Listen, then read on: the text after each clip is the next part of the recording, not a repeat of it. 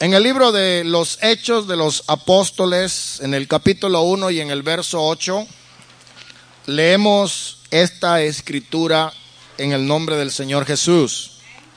Pero recibiréis poder cuando haya venido sobre vosotros el Espíritu Santo y me seréis testigos en Jerusalén, en toda Judea, en Samaria y hasta lo último de la tierra. Quiero que lo reciten conmigo todos juntos, unánimes. Pero recibiréis poder cuando haya venido sobre vosotros el Espíritu Santo y me seréis testigos en Jerusalén, en toda Judea, en Samaria y hasta lo último de la tierra. El Señor añada bendición a nuestras vidas por medio de su palabra. Tenga la bondad de sentarse, hermano. El libro de los Hechos de los Apóstoles es el único libro que se considera histórico en el Nuevo Testamento. La división del Nuevo Testamento generalmente consiste en cuatro categorías. En primer lugar encontramos los cuatro evangelios que son libros biográficos, narraciones de la vida del ministerio de nuestro Señor Jesucristo mientras estaba en la tierra. En el libro de los Evangelios vamos a encontrar los milagros, vamos a encontrar las señales, vamos a encontrar las enseñanzas del Señor Jesucristo. Pero nunca vamos a encontrar en los Evangelios a alguna persona que haya recibido el plan de Dios para la dispensación de la gracia. En los Evangelios el Señor estaba poniendo el fundamento de lo que iba a ser la iglesia. La primera vez que se menciona la iglesia aparece en el libro de Mateo capítulo 16, verso 16, cuando Jesucristo dijo, Bienaventurado eres Simón, hijo de Jonás, porque no te lo ha revelado carne ni sangre, sino mi Padre que está en los cielos. Y a ti te digo que tú eres Pedro, y sobre esta roca edificaré mi iglesia, y las puertas del infierno no prevalecerán contra ella. La iglesia estaba siendo diseñada estaba siendo programada para nacer posteriormente a la ascensión del Señor Jesucristo. Luego conseguimos la segunda categoría, que es la categoría de los libros de historia, la historia de la iglesia primitiva. Y hay un solo libro, que es el libro de los hechos de los apóstoles, que pueden pertenecer a esta categoría de libros históricos. En tercer lugar tenemos lo que se llaman las cartas pastorales, las epístolas, que son cartas de instrucción escritas a la iglesia. El libro de los hechos cuentan el nacimiento de la iglesia. Las epístolas hablan para los que ya son miembros de la iglesia, para los que son creyentes, para iglesia universalmente hablando, para individuos de creyentes o para congregaciones locales. Pero las epístolas son cartas de instrucción. Y finalmente tenemos el único libro que es considerado libro de profecía en el Nuevo Testamento y es el libro de Apocalipsis o el libro de Revelación. Si nosotros, hermanos, deseamos saber, experimentar lo que era la iglesia primitiva, primeramente debemos de leer, de entender, de creer el libro de los hechos de los apóstoles. Hermanos, aquí no vamos nosotros a encontrar el plan eh, de Dios eh, en forma de proyecto, sino en forma de acción. Aquí encontramos el plan de salvación. En el libro de los Hechos vamos a leer acerca de cómo recibir la salvación. Aquí también vamos a encontrar algunos de los principios fundamentales para tener avivamiento en las iglesias locales y también para que se extienda la obra misionera nos va a dar el modelo del gobierno de la iglesia, de cómo debe ser gobernada la iglesia y coloca al mismo tiempo el fundamento de la doctrina que se desarrolla luego en las epístolas. Hermanos, este libro eh, fue escrito aproximadamente en el año 63 después de Cristo y eh, se cree, se estima que es aproximadamente en esta fecha, porque el apóstol Pablo llegó a Roma a principio del año 61. Y el libro termina con la declaración de que dos años después eh, del primer encarcelamiento de Pablo, nosotros sabemos que más o menos corresponde a la fecha del año 63 después de Cristo. Allí en este libro no se menciona el incendio de Roma cuando lo incendió Nerón en el año 64 y la persecución de los cristianos, ni tampoco habla de la destrucción de Jerusalén en el año 70 por eh, los ejércitos de Roma. Por lo tanto, podemos considerar que este libro más o menos fue escrito alrededor del año 63. El autor de este libro de los Hechos se considera al eh, apóstol eh, Lucas, en cierta forma, eh, decimos apóstol, pero vamos a explicar más adelante. Lucas era un médico, era un compañero de Pablo, era uno que estuvo con él en varios de los viajes que hizo Pablo por diferentes lugares. Cuando el libro de los Hechos habla en el sentido plural nosotros, eso incluye también al escritor que fue testigo ocular de los acontecimientos que Ah, sucedieron. Lucas era un creyente que había sido convertido eh, al cristianismo. Él era griego, él no era judío. Eh, por esta razón eh, se distingue de aquellos que eran circuncidados. También vemos que Lucas respondió con Pablo el llamamiento a Macedonia donde se nos cuenta que más tarde fue el encargado, el pastor de la iglesia de Filipos, y allí estuvo él pastoreando aproximadamente por seis años. Gloria al nombre del Señor. Dice aquí el primer texto del libro de los Hechos en el primer tratado o oh Teófilo. El primer tratado se refiere al Evangelio de Lucas en este Evangelio de Lucas eh, se puso en orden las cosas que Jesús comenzó a hacer y a enseñar. El libro de los Hechos es el segundo capítulo, el segundo tomo. El libro de los Hechos comienza donde termina el Evangelio de Lucas. Ambos libros, tanto el Evangelio de Lucas como el libro de los Hechos, fue dirigido a un hombre llamado Teófilo. Este hombre sin duda alguna era una, una persona importante, tal vez en el mundo griego o romano, tenía eh, alguna distinción de autoridad cuando se refiere a él como excelentísimo, lo identifica como un hombre importante, posiblemente gobernador de alguna parte, de alguna provincia, y es muy posible también que haya sido un amigo personal, un amigo íntimo de Lucas, quien él le pudo testificar y tal vez lo ganó para el Señor Jesucristo, aunque no lo sabemos porque no lo menciona, pero es posible que Teófilo haya sido convertido a Cristo. No he conseguido yo otra persona a quien se le dediquen dos libros inspirados de las Sagradas Escrituras. Tenía que haber sido una persona importante, una persona que ah, llegó a conocer el mensaje del Señor Jesucristo. El propósito del libro de los Hechos es eh, de continuar la historia de la introducción al Evangelio de Lucas es decir, de establecer un relato completo y ordenado de la vida y del ministerio de nuestro Señor.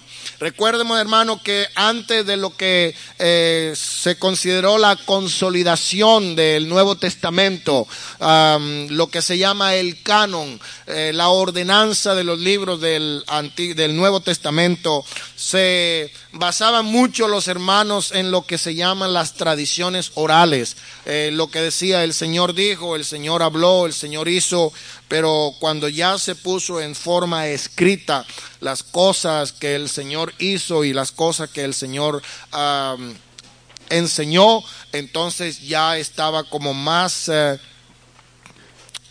claro el mensaje del Señor.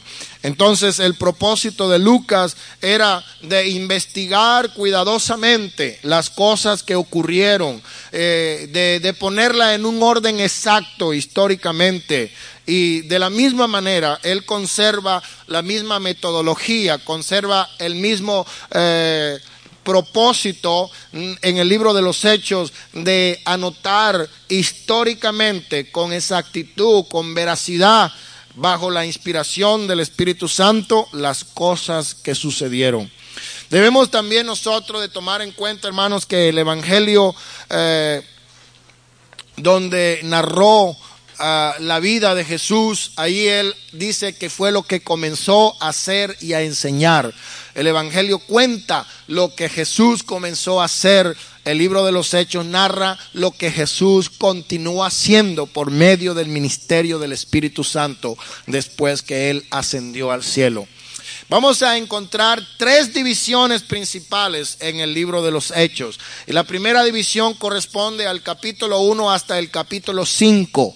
Aquí vamos a encontrar el nacimiento de la iglesia primitiva el personaje principal de estos cinco primeros capítulos es el apóstol Pedro. ¿Por qué? Porque a él se le encomendó las llaves para abrir el reino de los cielos. Y creemos que él abrió el reino de Dios, es decir, abrió las puertas de la iglesia para los, para los eh, judíos en Pentecostés, para los gentiles. Y de esta manera, en los cinco primeros capítulos, no solamente encontramos el nacimiento de la iglesia primitiva, sino que también vamos a encontrar que el personaje principal es el apóstol Pedro. En la segunda división vamos a encontrar desde el capítulo 6 hasta el capítulo 12. Aquí vamos a notar nosotros el esparcimiento de la iglesia. Aquí vamos a notar cómo la iglesia comenzó a crecer cómo después que los cristianos en ah, Jerusalén estaban bien cómodos y bien ah, tranquilos, comenzó una persecución que los desparramó por todos los lugares. Y el personaje principal que vamos a encontrar en, estos, en esta división es el primer mártir de la era cristiana que se llama Esteban. Entonces en el capítulo 6 al capítulo 12 vamos a encontrar el esparcimiento de la iglesia perseguida. Y la tercera división, que corresponde al capítulo 13 hasta el 28, habla acerca de la predicación del Evangelio a todo el mundo por la iglesia misionera. Recuerden, hermanos, que el verso que leímos en el capítulo 1 y verso 8 dice, recibiréis poder cuando haya venido sobre vosotros el Espíritu Santo y me seréis testigos en Jerusalén, en toda Judea, en Samaria y hasta lo último de la tierra. Por eso en esta tercera división la predicación del Evangelio a todo el mundo por la iglesia misionera es el tema central. Y el personaje más importante de esta división del capítulo 13 al 28 es el apóstol Pablo y sus compañeros de obra misionera. El versículo clave de el libro de los Hechos es el verso 8 del capítulo 1. Dios nos muestra aquí que la iglesia iba a cumplir lo que se llama el ministerio de la gran comisión. Los que estaban en Jerusalén se le había olvidado la ordenanza del Señor cuando dijo, id por todo el mundo y predicad el Evangelio a toda criatura. ¿Cuántos alaban al nombre del Señor? Ahora vamos a analizar lo que es el texto del capítulo 1, si el Señor nos da en esta noche el tiempo suficiente para hacerlo. En primer lugar, hermano, queríamos ver acá cómo comienza eh, la, la parte del capítulo 1. Dice el verso 3. Eh, eh, vamos a comenzar con el verso 1. En el primer tratado, oh Teófilo, ya sabemos quién era Teófilo, era un personaje muy importante. Hablé acerca de todas las cosas. ¿Cuál era el primer tratado? El primer tratado era el libro de el Evangelio de Lucas. Hablé acerca de todas las cosas que Jesús comenzó a hacer y a enseñar en una cierta forma limitada, porque sabemos lo que dijo San Juan también, ¿verdad? Y hay muchas otras cosas que hizo Jesús, las cuales si se escribieran una por una, pienso que ni aún en el mundo cabrían los libros que se habrían de escribir. Y también, hermanos, eh, encontramos ah, en ah, eh, otra escritura también en el Evangelio según San Juan, que nos dice que Jesús hizo muchas otras cosas más, eh, las cuales no estaban escritas en este libro, pero esas cosas habían sido escritas para que creyéramos y para que, para que creyéramos que Jesús es el Cristo, el Hijo de Dios, y para que creyendo tengamos vida en su nombre. De manera que cuando el escritor de los hechos dice que ordenó las cosas que Jesús hizo y enseñó, por supuesto que está hablando en una forma limitada. Nadie podría escribir todo lo que Jesús hizo y enseñó en sus tres años y medio de ministerio. Hasta el día en que fue recibido arriba después de haber dado mandamiento por el Espíritu Santo a los apóstoles que había escogido. Hay algo muy importante que viene ahora en el verso 3. Y dice, a quienes también después de haber padecido. Aquí cuando habla que después de haber padecido está refiriéndose a la muerte, crucifixión de nuestro Salvador Jesús. Después de haber padecido, y algunos uh, incrédulos dicen, no, Jesús no murió. Lo que pasó es que se hizo pasar por muerto y paró su corazón. Pero la palabra del Señor dice que Él expiró, entregó su espíritu. Y la palabra de Dios dice que fue confirmado por los soldados. Se asustaron, se sorprendieron de que murió tan pronto. No hay ninguna sospecha de que Jesús no haya muerto en, en realidad en forma literal. Hay una religión que es muy popular que se llama la religión de Islam o los musulmanes. Y ellos creen que Jesús no fue a quien crucificaron, sino que cuando él supo que lo iban a crucificar, que lo iban a agarrar, se escondió y salió otro Jesús parecido que se hizo pasar como impostor. Y cuando dijeron, buscamos a Jesús, él dijo, yo soy. Y lo agarraron, lo crucificaron, lo mataron y luego que lo mataron y lo pusieron en la sepultura, vinieron los discípulos de Jesús, se robaron el cuerpo del muerto y apareció el Jesús vivo que estaba escondido. Esta es la creencia que tienen los musulmanes. Pero nosotros como cristianos creemos que Jesucristo literalmente murió y resucitó de entre los muertos.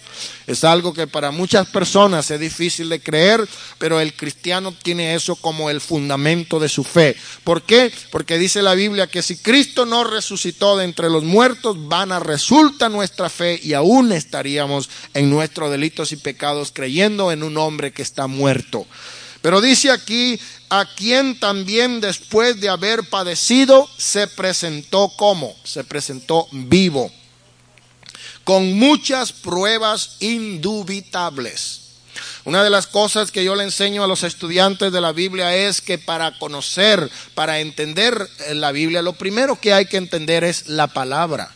Hay muchas personas que no entienden el significado de las palabras y muchas veces cambian las palabras y muchas veces le dan una explicación idiosincrática, es decir, tienen su propia explicación de lo que la palabra quiere decir y muchas veces no tiene absolutamente ninguna relación con el verdadero significado que tiene esa palabra.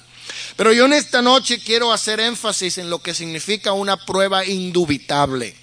Porque de acuerdo con el derecho, de acuerdo con las leyes, de acuerdo con los tribunales, pruebas indubitables eran todas aquellas que se podían sostener en una corte de ley.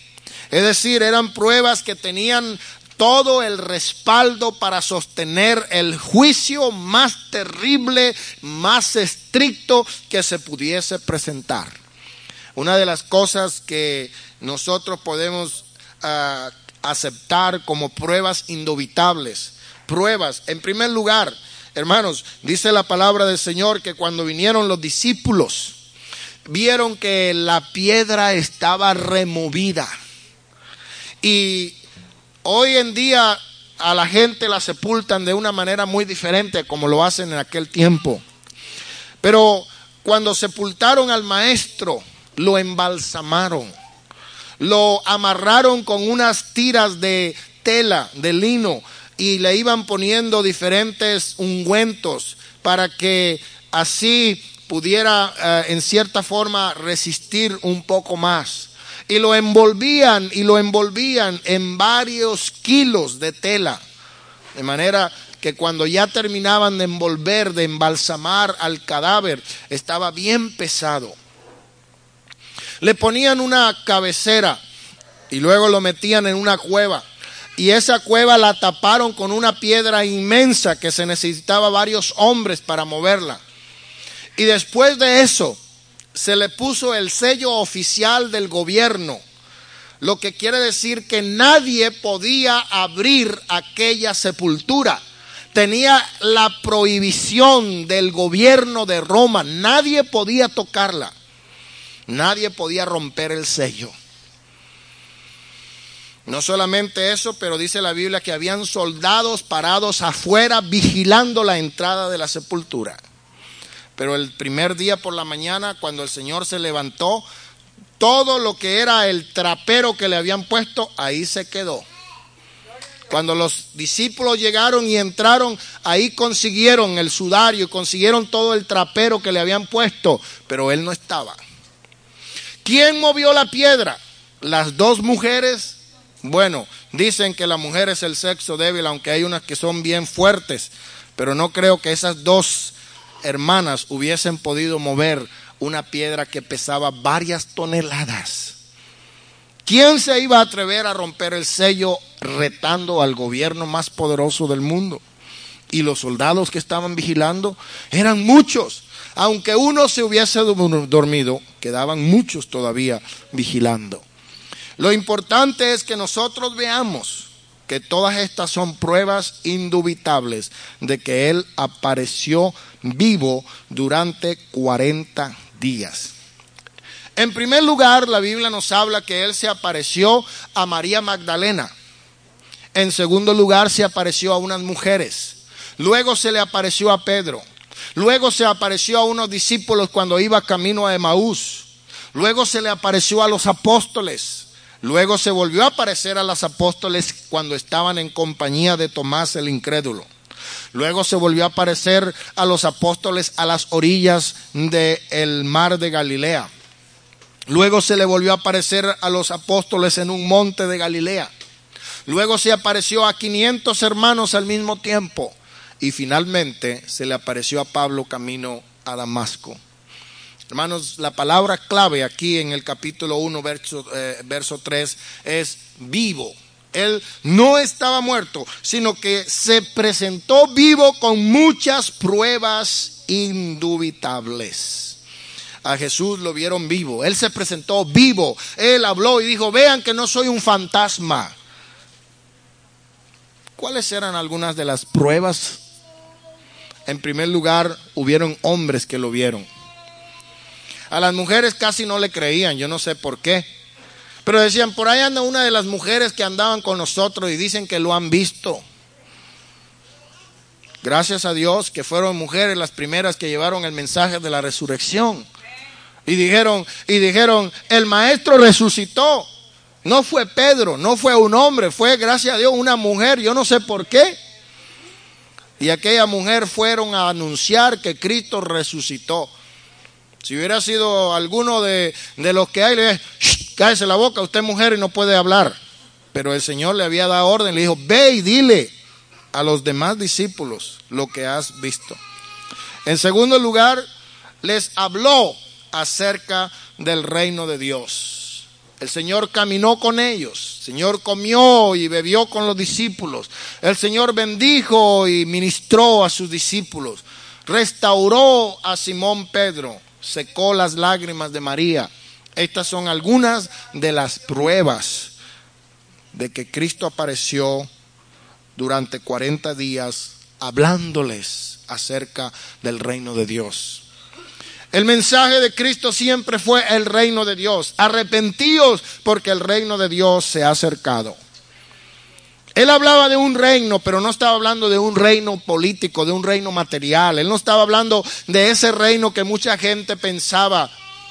Querían restaurar el reino como estaba en el tiempo de Salomón. Querían ser los judíos la potencia mundial más grande del mundo. Pero el Señor Jesucristo no había venido a eso. Él dijo, mi reino no es de este mundo. Mi reino no consiste en poder, no consiste en propiedad, no consiste en, militar, en, eh, ejércitos. El reino de Jesucristo consistía en la iglesia. En el libro de Hechos capítulo 1 y verso 6 leemos la última pregunta que los discípulos le hicieron a Jesús después que él había estado hablando del reino y del reino y del reino y del reino. Y antes de él ascender alguien le dijo, Señor, antes de que te vayas, permíteme hacerte una pregunta. ¿Por fin vas a restaurar el reino de Israel, sí o no? Y esta pregunta, hermano, nos muestra que todavía los discípulos, a pesar de todo, ellos vacilaban entre las expectaciones naturales y las realizaciones espirituales. Acuérdese de aquella señora que le llegó un día al Señor y le dijo, maestro, tengo una petición. El Señor le dijo, ¿cuál será? Bueno, que en tu reino uno de mis hijos se sienta a tu derecha y el otro a tu izquierda. Le dice, mujer, tú no sabes lo que pides. Ella tenía la mirada puesta en el gobierno terrenal. Aún todavía los discípulos no entendían todo lo que Jesús les había enseñado concerniente al reino. ¿Por qué? Porque el Señor dice, hay muchas cosas más que todavía no les puedo decir porque ustedes no las pueden entender. Pero cuando venga el Espíritu, Él os guiará toda verdad, toda justicia. Él le declarará todas las cosas. Y eso era lo que necesitaba la iglesia. La iglesia necesitaba el bautismo del Espíritu Santo. La comisión de Mateo 28, 19 no la entendían hasta que recibieron el bautismo del Espíritu Santo. El Espíritu Santo le iluminó las escrituras y comenzaron a ver las cosas desde una perspectiva diferente, de una óptica totalmente opuesta a lo que anteriormente habían estado mirando con los ojos de la carne. Por eso podíamos decir como Pablo, nosotros no andábamos por la vista sino por la fe, pero antes la iglesia andaba por el ojo y no por la fe. Sus esperanzas de estos discípulos todavía estaban puestas en un reino material, en un reino político, pero todas estas ambiciones fueron destrozadas en el Calvario. Nosotros creíamos que este Jesús iba a ser algo grande porque creíamos que él era un libertador, un caudillo, pero ya se murió, se acabó todo. Pero sus esperanzas se volvieron a revivir después que él apareció venciendo la muerte. Y todavía la gente seguía pensando, ¿será posible? Pensaban que el mayor propósito de Jesucristo era el de quitarle a Israel el yugo romano para entonces establecer el reino terrenal de David. Debemos notar, hermanos queridos, la diferencia del entendimiento sobre el reino tan pronto como ellos recibieron el bautismo del Espíritu Santo. Porque aún siendo testigos de la crucifixión y de la resurrección no fue suficiente. Era necesario que recibiesen el bautismo del Espíritu Santo para tener la revelación completa de la verdad. En el libro de Hechos capítulo 1 y verso 8 vamos a encontrar también lo que se llama la última comisión dada a la iglesia. Este parece que era el tema principal de las conversaciones del Señor Jesús con sus discípulos durante el ministerio que él estuvo los 40 días y 40 noches. ¿De qué habló el Señor? Hay algunas personas que dicen, mire hermano, yo les voy a contar una experiencia que tuve pero esa experiencia que paran los pelos. Mire, yo estuve una vez muerto y yo fui hasta el mismo infierno. Y allá había al diablo con cachos y cola y los demonios. Y comienzan a contar historias macabras y espeluznantes con el propósito de convencer a la gente de que están diciendo la verdad. Lamentablemente yo dudo, muchas veces son especulaciones. Porque yo recuerdo que yo clínicamente puedo decir estuve muerto porque estaba ya en una condición que no tenía esperanza. Estuve en un estado bastante crítico por dos oportunidades. Y yo le puedo decir con toda sinceridad, hermano, yo de eso yo no recuerdo absolutamente nada. Era como si estuviera dormido. Pero después de resucitado, el Señor no andaba haciendo alarde de lo que vio y de lo que no vio. Él les estaba hablando acerca del reino y les estaba hablando acerca de la evangelización y le estaba hablando acerca de la gran comisión y le estaba hablando acerca de que hay que ir y predicar y le estaba diciendo este mensaje tiene que ser llevado por el mundo entero. Durante los 40 días el mayor interés del Señor era de que sus discípulos entendieran claramente sus instrucciones y aceptaran sus ordenanzas. Vamos a encontrar varias ocasiones en las cuales el Señor habló la gran comisión. En primer lugar, cuando Él se encontraba a la mesa en Jerusalén, está registrado en el libro de Marcos, capítulo 16, verso 14 al 18, y también en el libro de San Juan, capítulo 20, verso 22 al verso 23. Es la primera oportunidad cuando aparece el, el Señor dando la gran comisión de predicar el Evangelio al mundo entero. En segundo lugar, aparece una otra oportunidad, una segunda oportunidad en el monte de Galilea, cuando estaba el Señor ya uh, en los últimos días con su discípulo, el capítulo 28 del libro de San Mateo, versos 18 al verso 20. Y en tercer lugar, la gran comisión se encuentra en el Monte de los Olivos antes de la ascensión, según lo registra el libro de Lucas capítulo 24, 45 al 51 y también el libro de Hechos, capítulo 1, verso 6 al verso 9. ¿En qué consiste la gran comisión? La gran comisión es una ordenanza que el Señor le dio a los apóstoles, dándole las órdenes de marchar. Estas órdenes debían de ser obedecidas explícitamente, sin ninguna vacilación, sin ninguna pregunta. Así hacen los soldados cuando están en el ejército, ¿no es verdad? ¿Algún soldado aquí? ¿Dónde está el soldado? Capitán, teniente. Cuando una persona en rango superior dice, marchen adelante, dice, ¿por qué para adelante si adelante no está eh, el enemigo? Usted no tiene que discutir con sus superiores, nada más tiene que aceptar la orden de marchar. Así es como el Señor quiere que sus soldados, y algunos dicen somos soldados de Cristo, pero soldados muy desordenados. Una de las cosas que hacen con los soldados es ordenarlos, hacerlos obedientes. Y la gran comisión era para obedecerla sin vacilar y sin preguntar. Hermano, pero el Señor no les dijo a esta gente, bueno, vayan, vayan, discípulos de par en par, y los mandó a predicar por la ciudad, de las aldeas, por los pueblos, por los caminos, de dos en dos. Cuando ellos regresaron y trajeron el reporte de victoria. Señor, en tu nombre hicimos sanidades, en tu nombre vimos milagros, en tu nombre, Señor, los demonios salían, en tu nombre pasaron grandes cosas. ¿Por qué? Porque el Señor le dio autoridad en el nombre de Jesús para que ellos obraran. Cuando trajeron el reporte, el Señor dijo, veía al mismo diablo caer de coraje porque sabía que le estamos dando donde le duele. Ahora hay varios mandamientos que hay que, que, el Señor dio en la gran comisión. Y en primer lugar está la palabra ir. Ir. Ir implica una movilización. A veces estamos esperando acá como el pescador cuando, cuando quiere pescar y agarra la caña y se pone ahí en el sofá, sentado en el sofá, pescando. Y llega alguien y le dice, ¿qué estás haciendo? dice, aquí pescando. Le dice, ¿estás loco? ¿Qué vas a pescar si aquí no hay pescados? Tienes que irte al agua, al mar, al río. ¿Cómo vas a pescar aquí sentado en el sofá? Nunca te va a llegar un pescado. Te podrán poner un pescado de plástico ahí para que te creas, pero ¿quiere pescar? Hay que ir donde están los pescados. ¿Y qué dijo el Señor cuando llamó a Pedro? Ven en pos de mí y os haré pescadores de hombres. Yo sé que muchos de nosotros no sabemos pescar porque nunca lo hemos hecho. Pero una cosa sí sabemos que el Señor nos dio la ordenanza de ir y nos dio el poder para ir y pescar. Señor, dame un pescado, aunque sea una sardina, Señor. Pero que yo pueda decir que fui a pescar y conseguí algo. Hay algunos que salen a pescar y salen pescados.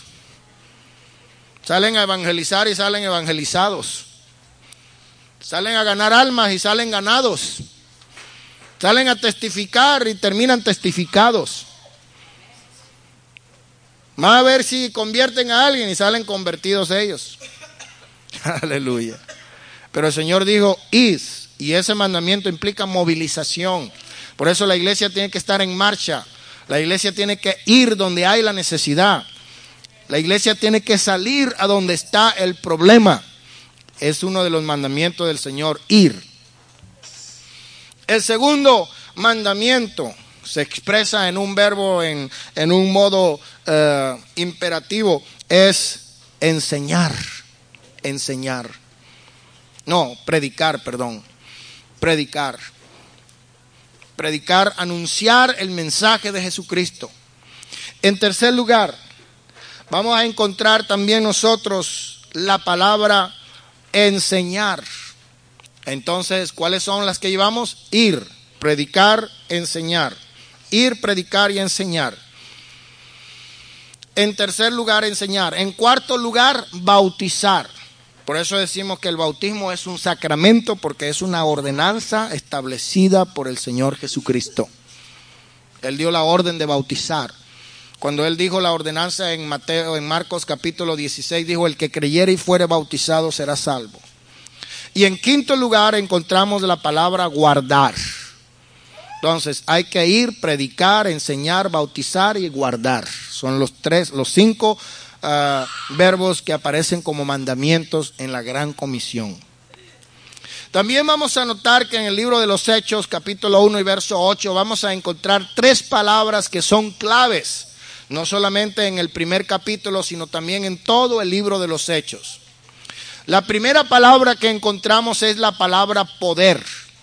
En griego hay varias palabras que significan poder.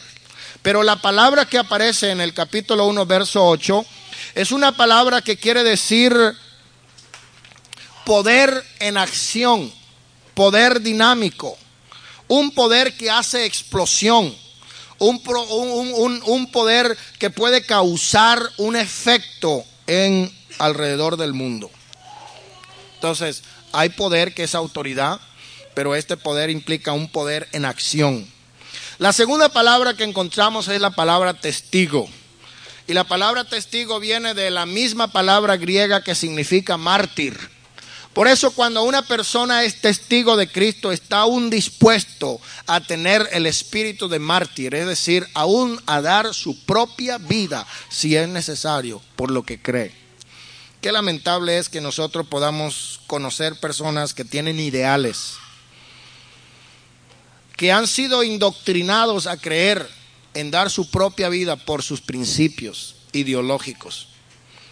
Y son jóvenes que muchas veces se van a las montañas con una ametralladora, con un fusil, a pelear en contra del gobierno en pro de un sistema que posiblemente nunca, nunca lleguen a ver.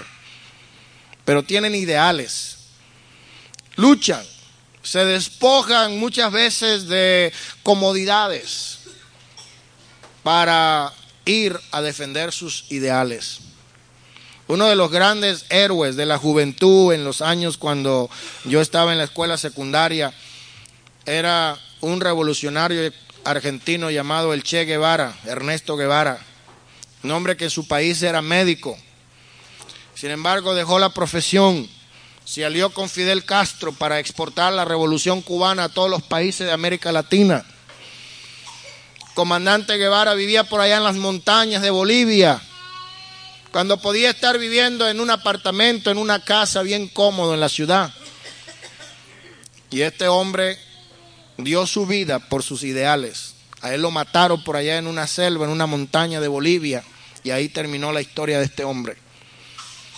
Pero el ser testigo para Cristo, hermano, muchas veces implica el tener el mismo espíritu de ser mártir de aún dar su propia vida si es necesario por la causa, por los ideales que usted tiene.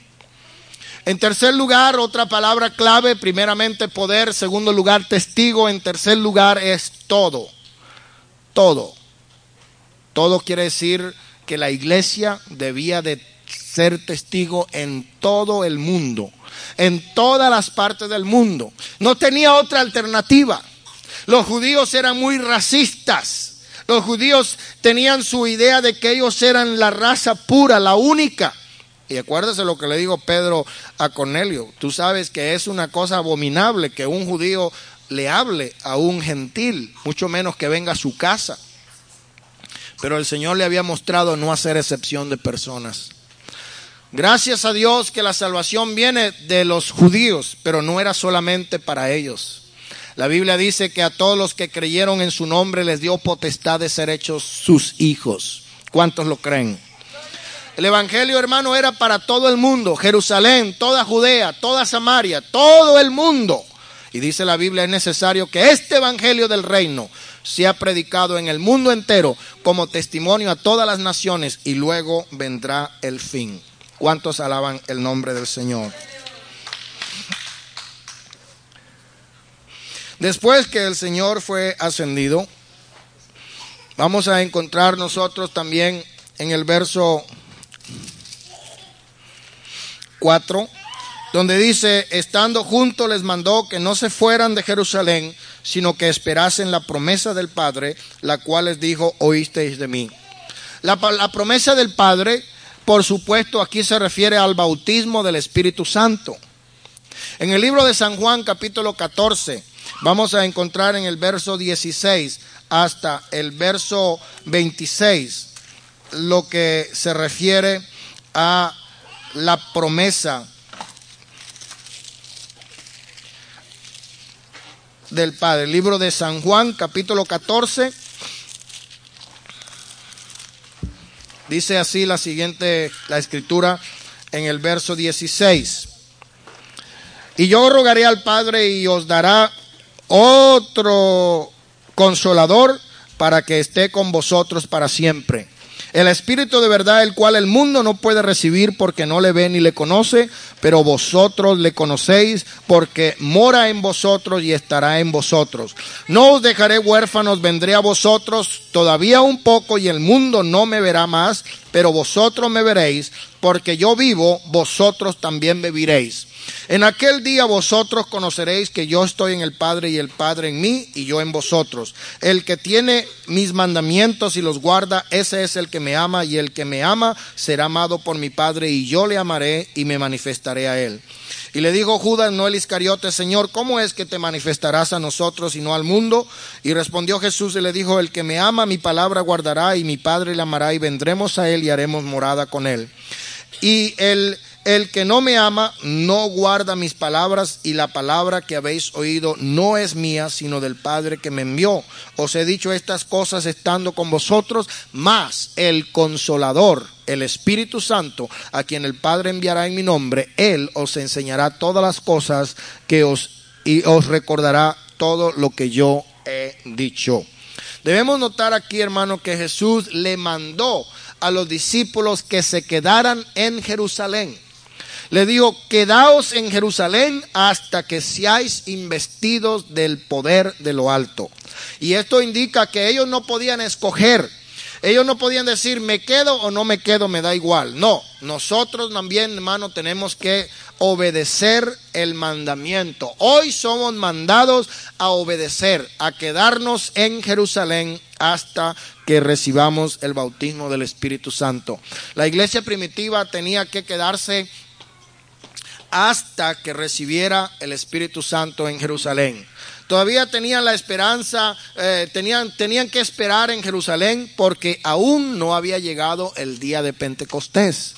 Eh, en estos días eh, no era necesario quedarse a esperar. Cualquier persona puede recibir el Espíritu Santo en cualquier momento. Tanto que muchas veces hay personas que Ah, llegan a la iglesia y en el primer culto que llegan el Espíritu Santo los ah, toca y se gozan en la presencia del Espíritu Santo. Algunas veces, hermanos, nosotros nos preguntamos si los discípulos esperaron siete, ocho, diez días, pero conforme a lo que dice el libro de Levítico capítulo 23 y verso 15, la fiesta de Pentecostés cayó 50 días después de la ofrenda movida. Eh, la ofrenda movida eh, también correspondió con el tiempo de la resurrección. Por lo tanto, creemos que ellos se quedaron en el aposento alto por 10 días. ¿Cuánto tiempo se quedaron ellos? Se quedaron por 10 días orando en el aposento alto. En el libro de Hechos, capítulo 1, y en el verso 11 a los cuales también le dijeron, varones galileos, ¿por qué estáis mirando al cielo? Este mismo Jesús que ha sido tomado de vosotros al cielo, así vendrá como le habéis visto ir al cielo. Aquí nosotros vamos a encontrar también la promesa de la segunda venida de Cristo que confirmaron los ángeles. Ellos le dijeron a los discípulos sorprendidos que el Señor iba a regresar. Y la promesa dice claramente que a este mismo Jesús que ellos estaban viendo con sus ojos, así también le verían venir otra vez del cielo nos dice que Jesús vendrá en una forma visible, en una forma corporal, en una forma tal como Él se fue. Seguidamente vamos a ver lo que dice aquí acerca de la ascensión. En este capítulo vamos a leer que Jesús fue recibido arriba, fue alzado y ha sido tomado. En el versículo 10 vamos a leer que Él se iba. Entonces Jesús ascendió por su propio poder de esto no hay absolutamente ninguna duda. Nosotros sabemos que Él subió. Es posible que Él fue recibido arriba. Eh, se está refiriendo a que Jesús fue acompañado por una gran cantidad del ejército de los ángeles. De todos modos, su ascensión la vemos, hermano, como algo que fue gloriosa. Y esto nos da a nosotros una gran esperanza que el rapto de la iglesia también va a ser algo maravilloso. Va a ser algo muy, pero muy glorioso. Jesús ascendió del monte de los olivos, ah, donde él estaba allí al este de Jerusalén. Y hermanos, como a una distancia de un día de reposo quedaba aquel monte. Y cuando Jesús vuelva otra vez a establecer su reino, nosotros creemos que él de nuevo estará pisando con sus pies el mismo monte de los olivos de donde él se fue, porque eso está en Zacarías capítulo 14 y verso 4. Vamos a encontrar ahora, hermanos, eh, lo que se refiere a la elección de ah, el sucesor de Judas Iscariote. Aquí en este capítulo también vamos a leer lo que se refiere a la muerte horrible, espantosa de Judas, quien fue el que traicionó a Jesús por 30 monedas de plata.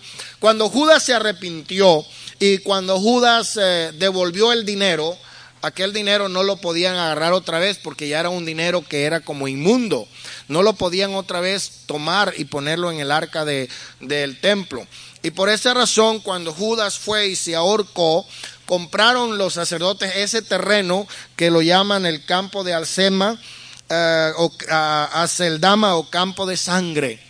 Y allí eh, fue donde Judas eh, se reventó, se suicidó, su ahorcamiento, su caída y la salida de sus entrañas representa realmente eh, el resultado de la paga horrible de su propio pecado. Pero ahora era necesario que alguien tomase su lugar. Y en el libro de Hechos 1.13 vamos a leer una lista de los once apóstoles que quedaban. Y esta lista se puede comparar con la lista de los evangelios, tanto en Mateo como en Marco. Vamos a encontrar a los discípulos, a los apóstoles, Simón Pedro, Andrés, Jacobo, Juan, Felipe, Bartolomé, Tomás, Mateo, Jacobo, hijo de Alfeo, Tadeo, Simón el cananita y Judas el Iscariote. Estos son los ah, ah, apóstoles conforme al libro de Mateo. También Lucas, Marcos y en el libro de Hechos vamos a encontrar la misma lista. Pero cuando Judas cayó, quedaron once apóstoles y era necesario escoger a otro que tomara su lugar. En la iglesia primitiva, hermanos, se reunieron y nombraron a dos personas que tenían que cumplir con dos requisitos muy importantes. En primer lugar, tenían que haber sido discípulos de Jesús desde el comienzo de su ministerio y en segundo lugar, tenía que haber sido testigo visual de la resurrección de Jesús. Y entre todos encontraron a dos discípulos, uno se llamaba José Barsabás y otro se llamaba Matías. Quiero decir que hay muchos creyentes, hay muchos ministros, hay muchos pastores, hay muchos maestros que dicen, ah, ah, los apóstoles se equivocaron. Ellos no tenían derecho de haber hecho eso, ellos se apresuraron, ellos no tenían el Espíritu Santo, ellos eligieron a un sucesor de eh, Judas, pero ya Dios tenía elegido a Pablo para el lugar número 12. Bueno, según esta opinión es porque solamente hubieron 12 apóstoles en el sentido total, ya no hubieron más. Pero no es así. Hay otras personas, incluyendo a Pablo, incluyendo a Bernabé, incluyendo a Lucas, que tienen el título de apóstol, pero no son los doce apóstoles originales. De ellos solamente uno fue elegido. Dice la Biblia que cuando seleccionaron a estos dos, echaron suerte en un jarro y luego sacaron un nombre. Esto nos da mucho que pensar a nosotros con la manera como a veces se eligen los oficiales dentro de la iglesia, porque muchas veces queremos estar fuera de la política, pero humanamente siempre estamos afectados por quién nos cae bien, quién es nuestro familiar, quién es nuestro amigo y cuando hay elecciones muchas veces tratamos de favorecer a las personas que son nuestros amigos, nuestros parientes. Si yo tengo un hermano que es candidato, pues de seguro voy a votar por mi hermano para que quede en el puesto. Y si hay alguno que no me cae bien por alguna razón, pues ah, por ese no voy a votar y le voy a hacer campaña en contra. Hermanos, la iglesia debería estar totalmente libre de toda politiquería, pero muchas veces es algo que se infiltra, se mete y es difícil de, de controlar. Pero en la iglesia primitiva, cuando fue tiempo de elegir a un oficial, ellos escogieron a estas personas que tenían estos requisitos y luego dice la escritura que metieron sus nombres en un jarrón o echaron suerte, no dice la Biblia que lo metieron en un jarrón, pero es la manera como se acostumbraba. Y cuando sacaron el nombre, sacaron el nombre de Matías y Matías fue contado como uno de los doce apóstoles de ahí en adelante y pensamos que él va a ser incluido en el cumplimiento de promesas como las de Mateo 19, 28 y Apocalipsis 21, 14, donde habla que estos doce apóstoles son como... Eh, columnas, pilares, y a ellos se le dará doce tronos para juzgar. Creemos que Matías fue contado con los apóstoles y eso quiere decir que él recibió todos los derechos y todas las prerrogativas de su ministerio. Más adelante vamos a encontrar al apóstol Pablo y vamos a encontrar a Bernabé y a Lucas, que son otros más que se llaman apóstoles. Pero hermanos, de esta manera vamos a concluir el capítulo 1. Entonces, hemos visto en primer lugar la división del libro de los hechos en tres categorías o en tres divisiones. En primer lugar, el capítulo 1 al 5, el nacimiento de la iglesia primitiva. El personaje principal es Pedro. Del capítulo 6 al capítulo 12, el esparcimiento de la iglesia perseguida. El personaje principal y primer es el primer mártir Esteban. Y del capítulo 13 al capítulo 28, la predicación del evangelio a todo el mundo por la iglesia misionera. El personaje principal es el apóstol Pablo. Hemos dicho que este libro fue escrito en el año 63 por el doctor Lucas como una continuación del Evangelio de San Lucas, que fue el primer tratado dirigido a un hombre noble, tal vez a un ah, ah, gobernador llamado Teófilo, posiblemente un convertido. Inicialmente comenzamos con las pruebas indubitables de la aparición de Cristo resucitado. Continuamos con la gran comisión con la, promesa del regreso de Cristo y también la promesa del Espíritu Santo y la elección de María, de Matías, perdón, como sucesor de del apóstol ah, Judas Iscariote. Y de esta manera, hermano, terminamos el capítulo 1 del libro de los Hechos. Hay mucho que estudiar, hay mucho que aprender. Y yo espero que ustedes estén dispuestos en esta semana para volverlo a leer y seguir leyendo todos los demás 28 capítulos que forman este libro. Vamos a aprender muchas cosas si ponemos interés, si dedicamos tiempo al estudio. Vamos a estar de pie, hermanos, en el nombre del Señor. Demos gracias a Dios por su palabra.